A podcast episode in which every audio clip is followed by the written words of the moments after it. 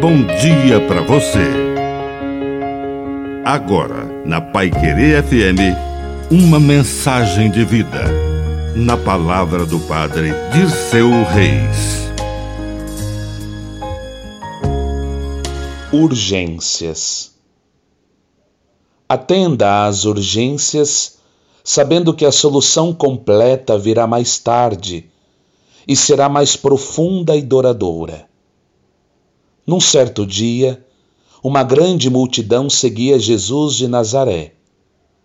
E ele curava os doentes, e ele ensinava e multiplicou o pão para os famintos.